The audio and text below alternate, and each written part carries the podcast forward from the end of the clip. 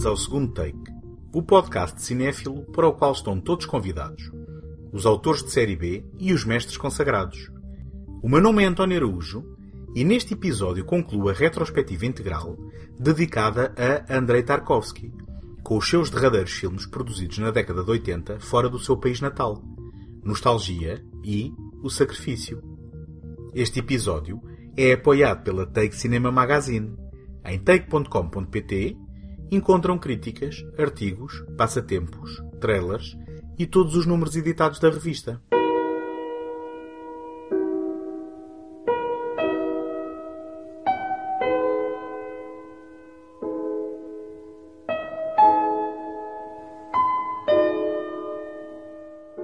Depois de, em 1979, ter visto o seu projeto sobre Pedro I ser interrompido ao fim de metade das filmagens concluídas, Andrei Tarkovsky viajou até a Itália para preparar em conjunto com o seu amigo de longa data, Tonino Guerra, o seu próximo filme, Viaggio in Italia.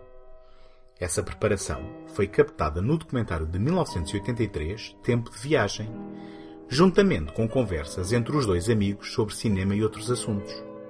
Entretanto, Viaggio in Italia, com o seu título alterado para Nostalgia, viu o financiamento russo pela Mosfilm ser retirado.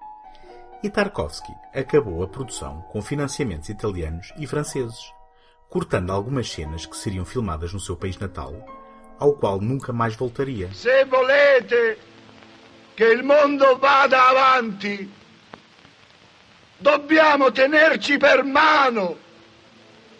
Ci dobbiamo mescolare i cosiddetti sani e i cosiddetti ammalati. Ehi voi sani, che cosa significa la vostra salute?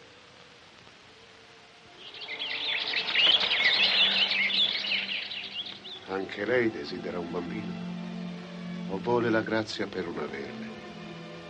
Sono qui solo per guardare.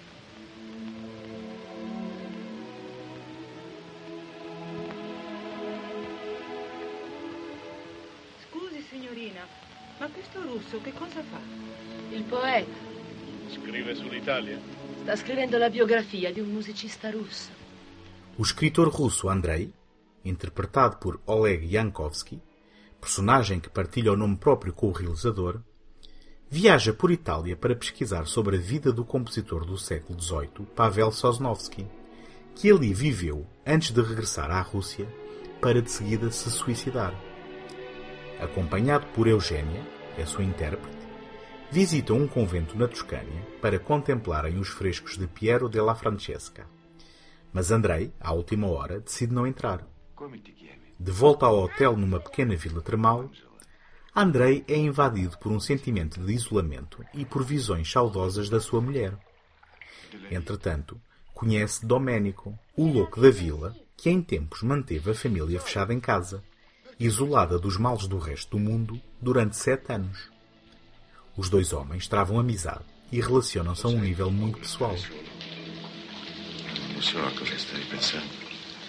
Ma ora basta, basta. Non, non si deve pensare sempre alla stessa cosa.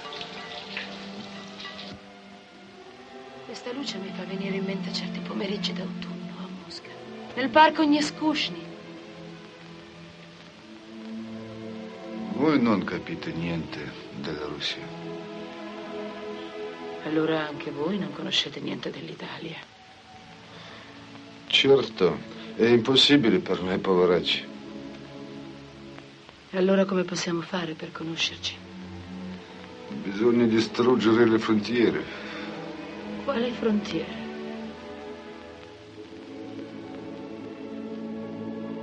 Nostalgia é provavelmente o filme mais melancólico do seu realizador, que, ao dar o seu nome próprio ao protagonista principal, não esconde um certo elemento autobiográfico. Tarkovsky estava num momento negro da sua vida, longe da sua pátria, num exílio autoimposto e desiludido com o tratamento das autoridades cinematográficas do seu país. O isolamento está no centro desta narrativa, que retrata um homem em profunda angústia existencial, confrontado entre os ambivalentes sentimentos por Itália, onde se encontra fisicamente, e a Rússia, que deixou para trás. bem como entre a memória da sua mulher e a possibilidade de se envolver com Eugénia, encarnada pela atriz italiana Domiziana Giordano. Esta, ao visitar o convento no arranque da narrativa serena e desafiante, vê-se confrontada com a sua própria fé, ou falta dela, bem como com a visão religiosa do sexo feminino, como tendo exclusivamente uma função procriadora, visão definidora do isolamento social da mulher, negando-lhe o mesmo estatuto do qual o homem goza. Por seu lado, Domenico, o colaborador habitual de Ingmar Bergman, Erland Josephson, optou por isolar-se e a sua família do resto do mundo. Por necessidade, por uma questão de sobrevivência, por vergonha do resto da humanidade. O próprio afirma que uma gota mais outra gota formam uma gota maior, não duas gotas. Ou seja, um mais um igual a um, como se pode ver rabiscado na parede da sua decadente casa. Este pensamento e esta fórmula, mais do que a prova da solidão inevitável da existência, traduz a necessidade de união entre as pessoas. Mais tarde, o louco discursará para os sãos que parecem não o querer ouvir. O seu lamento encerra a nostalgia por um tempo que já passou, pela simplicidade, pela natureza, por um mundo de mestres artistas e altas aspirações, pela procura do sublime, em oposição à mediocridade da vivência moderna. O seu ato de autoimolação não provoca qualquer reação. Apenas sobram os espaços que separam os espectadores, impávidos e serenos. Já Andrei tinha também afirmado que era preciso derrubar as fronteiras, que a poesia, como toda a arte, não se podia traduzir entre duas línguas diferentes. De forma muito subtil, Tarkovsky contrapõe a busca pelo sublime à mesquinhez da demanda humana, às barreiras que se erguem entre as pessoas celebrando o pensamento individual e a fé, não na religião, mas na ideia otimista que há um caminho para a salvação da humanidade. Ao criar uma ligação empática com Domênico, Andrei aceita o fardo de atravessar a lamacenta piscina das termas, onde os homens e mulheres da vila purgam as suas maleitas, com a vela da esperança acesa, ato que requer persistência e derradeiro sacrifício.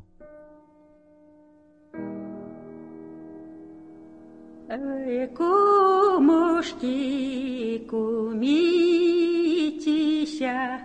кумитища, любитища. Em colaboração com o diretor de fotografia Giuseppe Lanzi, Tarkovsky criou uma paleta monocromática onde os oníricos apontamentos a preto e branco se parecem fundir com os restantes momentos criando um ritmo narrativo inimitável, onde o tempo flui como que encerrando em si mesmo puras verdades, capturadas pela acutilante e honesta lente do seu realizador. Apesar das presumíveis interferências das autoridades soviéticas para impedir o filme de vencer, em 1983, a Palma de Ouro em Cannes, Nostalgia saiu do festival com o Prémio do Júri Ecuménico, o Prémio para o Melhor Realizador e o Prémio Fipresky dando continuidade à devoção deste certame ao cinema único e irrepetível de Andrei Tarkovsky. Вы пойдите к реке Дунай, возьмите меня. Gostava de partilhar convosco como me podem ajudar para vos continuar a oferecer este programa todas as semanas ter visibilidade no iTunes é uma componente muito significativa para o sucesso de qualquer podcast e, para isso, conto convosco para lá deixarem uma classificação positiva ou uma avaliação escrita. Nem imaginam a importância do vosso contributo com este simples gesto. Em segundotake.com podem subscrever o programa em qualquer plataforma ou sistema. Também lá encontram o arquivo de todos os episódios e todos os contactos sociais, caso queiram deixar uma palavra.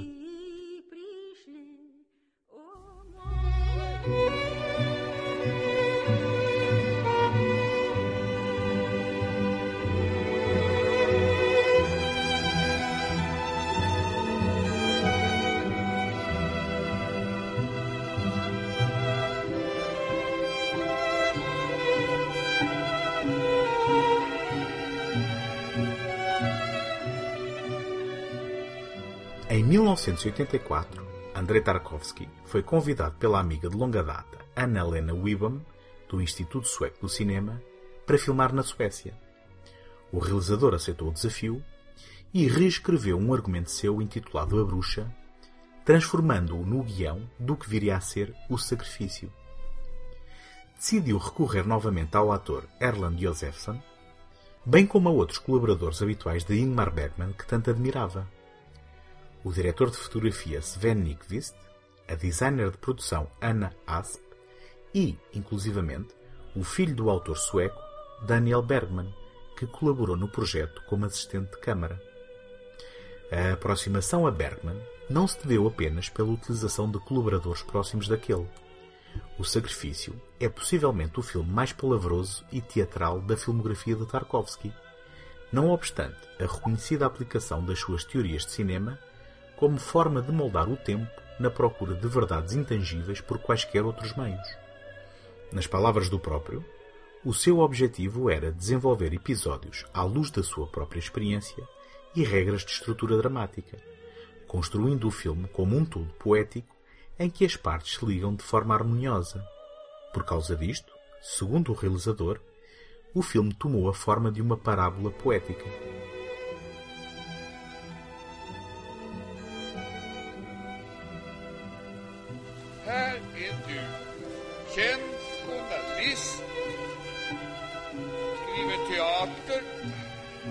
Litteraturkritik, föreläser i estetik för ungdomar på universitetet.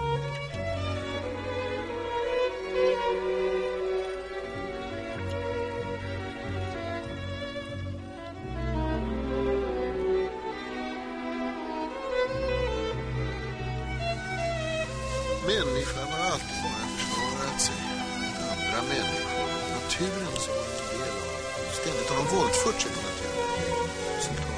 en civilisation som bygger på styrka, makt, skräck, beroende.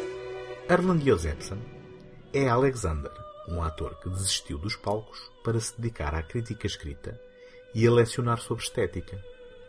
No dia do seu aniversário, na companhia da mulher Adelaide, interpretada por Susan Flick, do filho de ambos, apenas chamado de Homenzinho, e da enteada Marta, Philippa Franzen, Alexander recebe para jantar na sua casa de campo à beira de um lago o vizinho carteiro Otto, encarnado por Alan Edwall, e o médico próximo da família Victor, o ator Sven Volter. Uma das empregadas, Maria, a islandesa Gudrun Gisladottir, termina o dia de trabalho e vai para casa. Mas Júlia, Valérie Merres, permanece para ajudar a família. Durante o serão, são assaltados pelo barulho do que parecem ser aviões a jato a voar a baixa altitude. E a rádio anuncia o que parece ser um conflito nuclear à escala mundial.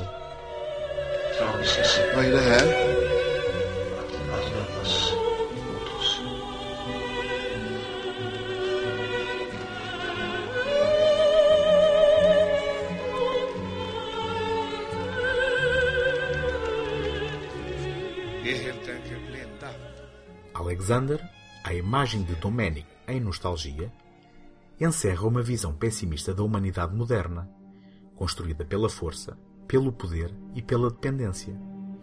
Alexander é um homem sem fé, ou que optou por a abandonar, e sem esperança no futuro da cultura, agastado com o desequilíbrio entre o material e o espiritual. Otto, um autoproclamado estudante do paranormal e colecionador de fenómenos inexplicáveis, cita por sua vez o filósofo Friedrich Nietzsche e o seu conceito do eterno retorno. O homem nasce, tem sonhos e esperanças, desilude-se, morre e depois tudo se repete uma e outra vez. Alexander refuta esta ideia, argumentando que a mesma encerra a noção de que, caso fosse possível construir uma lei absoluta, verdadeira, cada homem seria assim o Deus criador da sua própria existência, do seu próprio universo. Otto oferece a Alexander um mapa da Europa do século XVII. Este valioso presente, Otto afirma que não há presente que não envolva sacrifício, demonstra que a visão do homem é sempre limitada à sua circunstância, refletindo apenas a sua perspectiva da verdade. Também presente está o tema do arrependimento, plasmado na figura de Adelaide, frustrada por Alexander ter desistido da sua carreira artística e confessando que toda a vida amou um homem diferente daquele com quem casou. Quando Alexander se vê confrontado com a possibilidade do fim dos tempos, apela a Deus que intervenha, oferecendo como sacrifício tudo aquilo que ama, incluindo a casa à beira do lago, e abdicando da família e do filho, o maior amor da sua vida. Mas será este um ato resultante da fé reencontrada ou um ato de desespero? Com uma mudança radical na fotografia, em que as cores previamente vivas se esbatem, é introduzida uma ambiguidade sobre a natureza do conflito no âmago do dilema de Alexander. Está o mundo mesmo em perigo?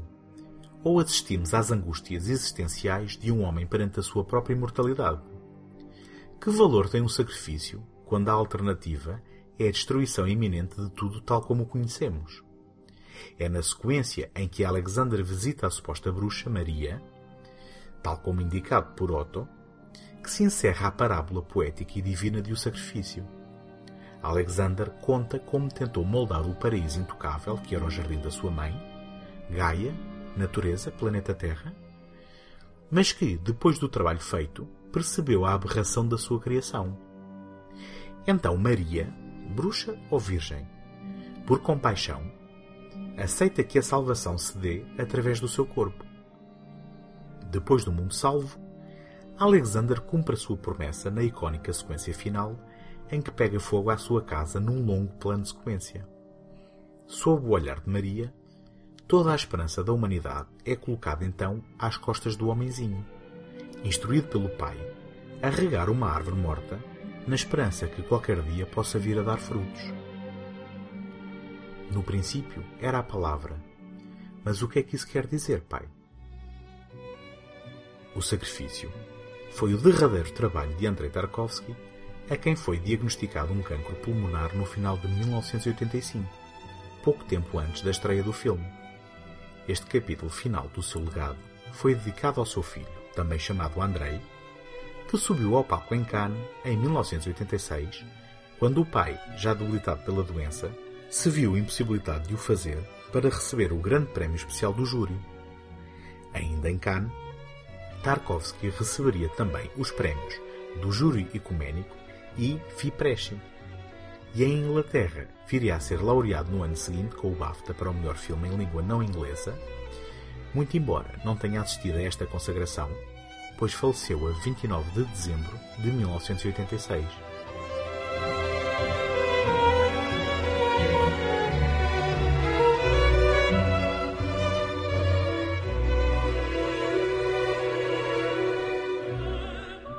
Andrei Tarkovsky afirmou que a ideia de infinito não pode ser expressada ou descrita em palavras, mas pode ser apreendida através da arte que torna o infinito tangível.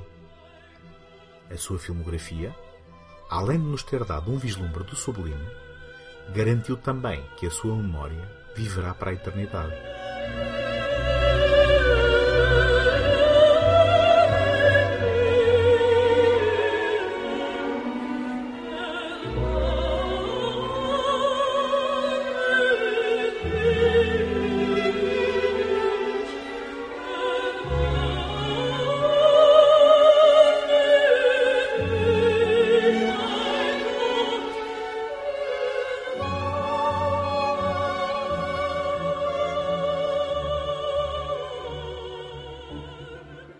Encontramos-nos na próxima semana.